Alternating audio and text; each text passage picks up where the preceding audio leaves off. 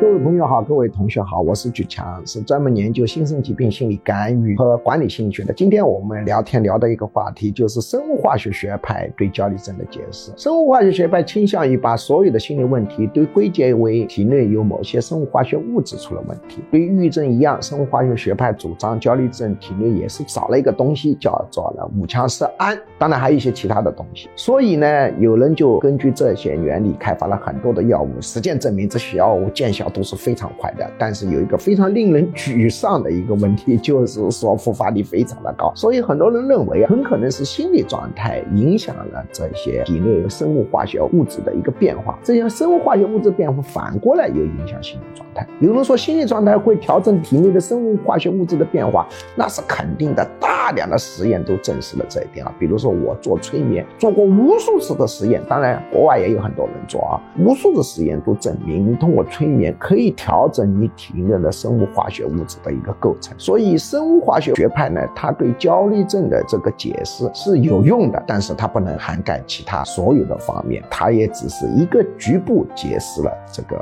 问题。所以我们现在标准的焦虑症干预和抑郁症的干预都主张呢，药物跟心理干预同时进行，否则复发率高的惊人。光吃药见效快的，但就是复发率很惊人，它不能根本解决问题。当然，光心理干预复发率也高，但是比光吃药好。但是心理干预有一个很大的缺点，就是见效来的慢。最标准的推荐方案就是心理干预加医学治疗，医学治疗就是吃药了啊，同时进行为最好。